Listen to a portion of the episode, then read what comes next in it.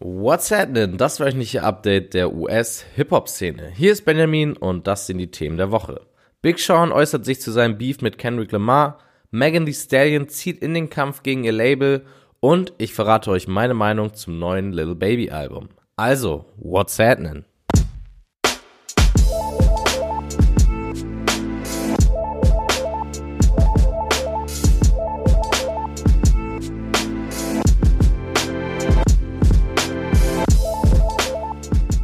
Bevor wir aber zu den eben angesprochenen Themen kommen, müssen wir noch einmal über ein trauriges Thema sprechen. Der Tod von Pop Smoke ist immer noch regelmäßig in den News vertreten, weil es fast täglich neue Informationen gibt. Ich habe versucht, einiges davon zusammenzufassen. Zuerst wurde bekanntlich berichtet, dass Pop Smoke bei einem Raubüberfall erschossen wurde. Das wird mittlerweile angezweifelt, weil aus Überwachungskameras deutlich wurde, dass die Mörder ohne Diebesgut aus dem Haus gegangen sind. Sprich, es könnte ein geplanter Angriff auf das Leben von Pop Smoke gewesen sein.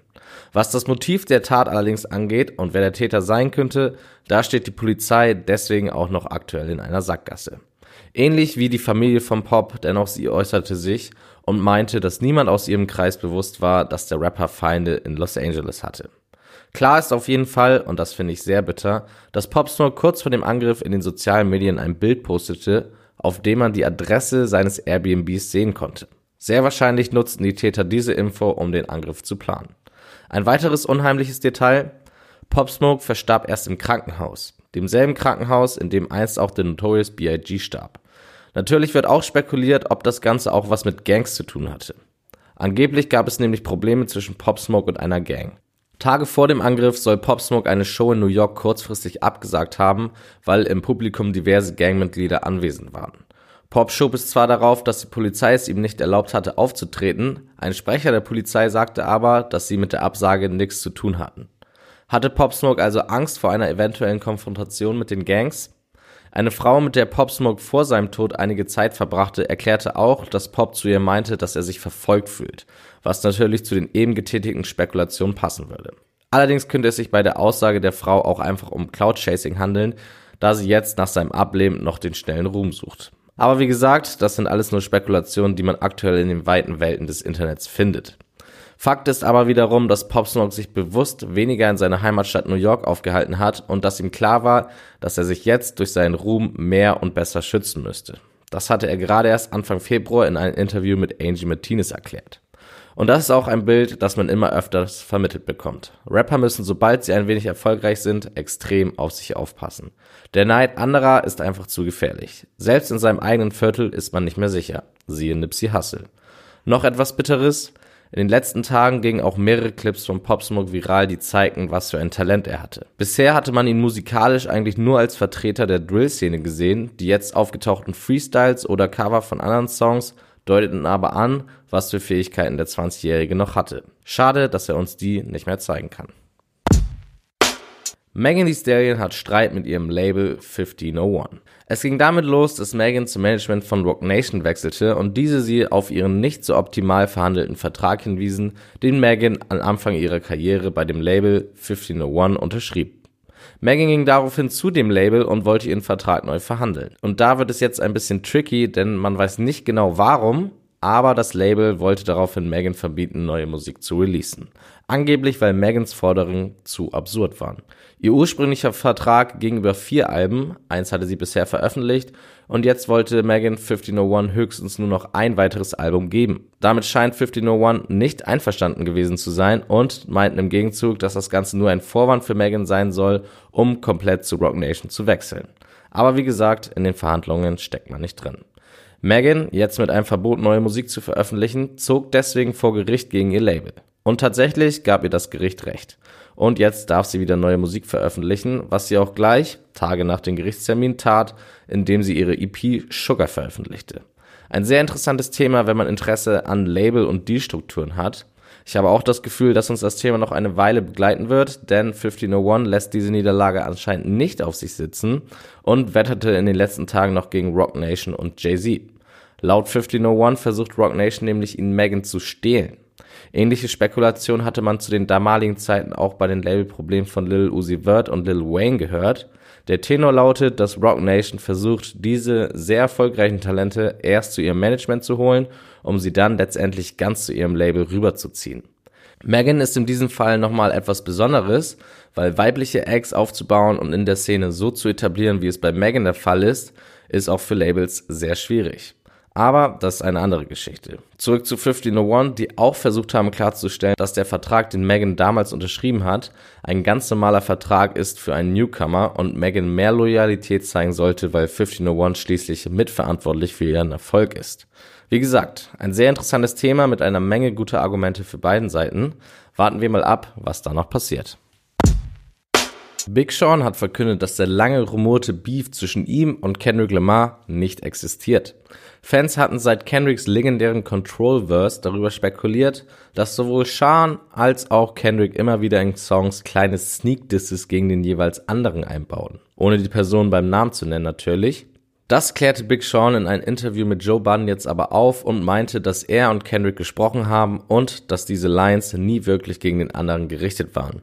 Auch bestätigte Sean, dass er mit Kendrick in Kontakt ist und kein böses Blut zwischen den beiden herrscht und dass sie die eigentlich nur von den Fans indizierte Problematik auf erwachsene Weise gelöst haben. Freut mich natürlich für die beiden Rapper, aber eigentlich auch ein bisschen schade, denn ein wirklicher Rap-Beef zwischen Kendrick und Sean wäre sicherlich interessant geworden. Newstechnisch ist in den letzten Wochen in der Rap-Welt nicht ganz so viel los, dafür geht es aber musikalisch langsam richtig zur Sache.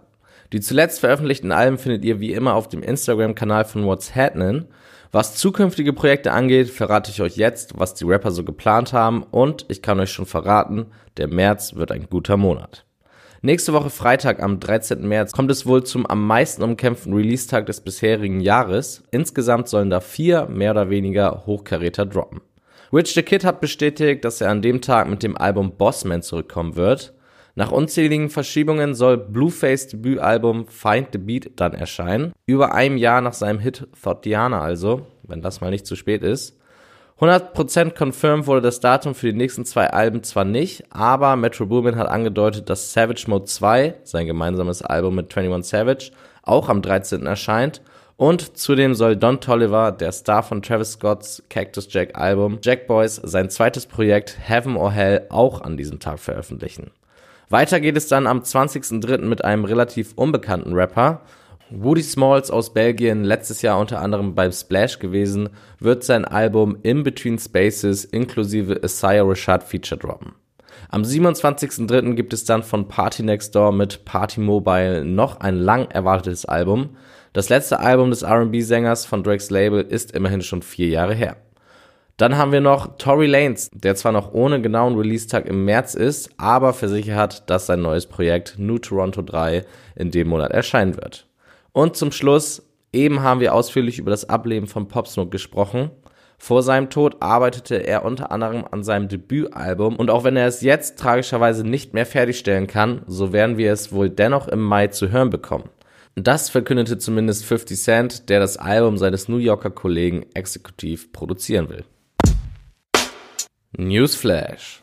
Am 18. Februar fanden dieses Jahr die jährlichen Brit Awards statt. Das ist quasi die englische Version der Grammys. Und während es bei den Grammys dieses Jahr für Hip-Hop-Fans eher langweilig war, so erwiesen sich die Brits für unser Genre als richtig cool.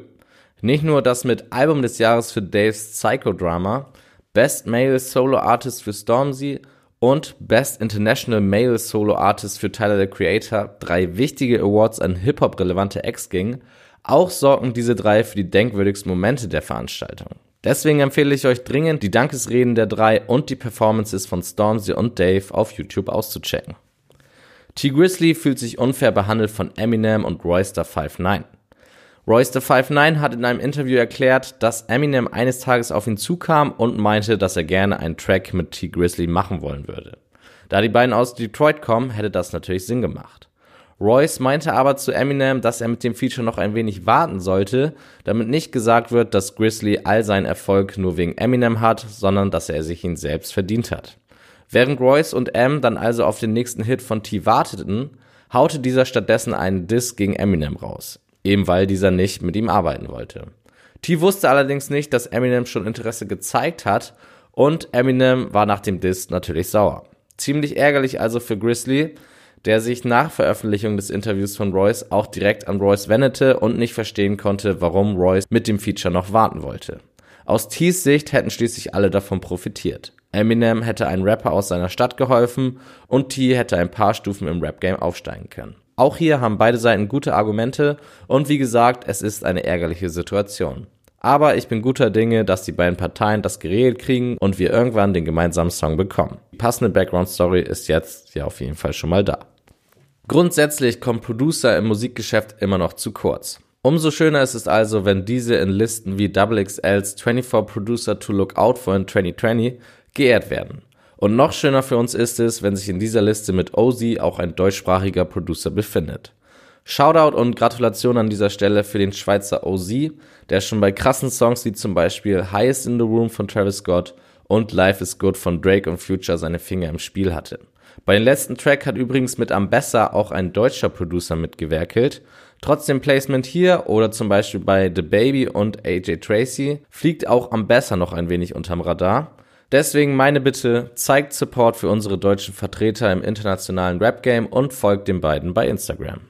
Memphis-Rapper Young Dolph hat verkündet, dass er seine aktive Musikkarriere beenden will, um mehr Zeit mit seiner Familie zu verbringen.